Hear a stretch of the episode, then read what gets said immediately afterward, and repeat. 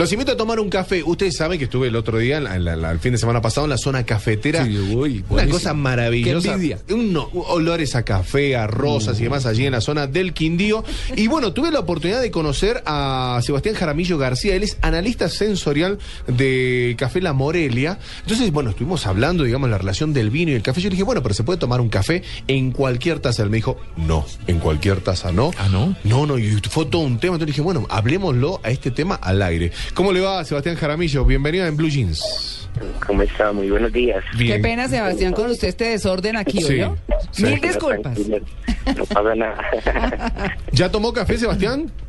claro que sí, siempre me levanto con una buena taza de café. Eh, Sebastián, y la, la gente que nos está escuchando, ¿cómo hace para identificar un buen café?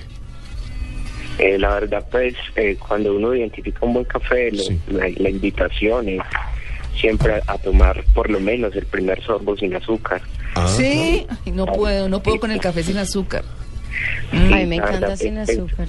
La verdad es una es una de las principales maneras para empezar a identificar si es un buen café. Al agregar azúcar nos estamos privando de eso, de identificar si el café es un buen, si el café es bueno o en realidad nos estamos tomando un mal café. Ah. Eh, hay muchas características naturales en el café, Sí. acidez, dulzor natural, eh, sabores residuales agradables, eh, notas ya con el, entrenamiento, pues en esta parte del análisis sensorial, Y- uno empieza a identificar eh, cafés de alta calidad. Y lo que decíamos, Sebastián, ¿en cualquier taza es lo mismo? Eh, generalmente las, las tazas recomendables siempre de, de porcelana, ¿no? Ajá. Pues eh, pues en plástico pues no no es muy estético además y mucho menos en vasos de icopor la bebida está más o menos a unos 68 grados centígrados cuando Ajá. se sirve y pues se empieza a desprender olores y sabores que no, no son agradables para para degustar un buen café Eh, Sebastián, rápidamente, eh, está la gente desesperada, tiene que llevar los chicos al colegio, la arepa que se le está quemando y tiene que preparar un buen café. ¿Cuánto tiempo lleva y qué receta rápida, clásica nos podrías dar para, para hacer un buen café en casa? Es sencillo, una cucharada de, de cal- de café por cada 100 centímetros, eh, perdón, cada 10 mililitros, y ahí está en el colador, que es lo más tradicional que tenemos la, en la casa, es una cucharada por cada 100 mililitros y tienes un buen café. De igual manera va de gusto, ¿no? Si, si son no son como consumidores de cafés fuertes o cafés suaves, así mismo pues va la proporción de la concentración de café.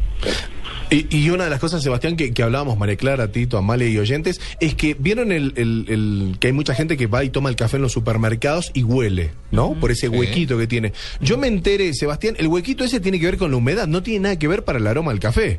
No, es más que todo pues un- una, una, una válvula unidireccional. Ajá. El, el café se empieza a desgasificar, a, a, a soltar dióxido de carbono después de los del proceso de tostión.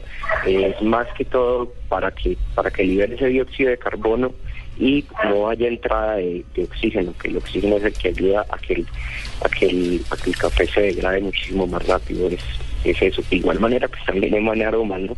Ajá. Hablamos con Sebastián Jaramillo García, él es catador certificado Q-Grader de, de la Asociación de Cafés Especiales de América, es tostador certificado a nivel profesional, uno ante la Asociación de Cafés Especiales de Europa y él trabaja actualmente en Café La Morelia y es analista sensorial. Muchísimas gracias Sebastián por estar aquí en, en Blue Jeans. Muy bien, hasta luego.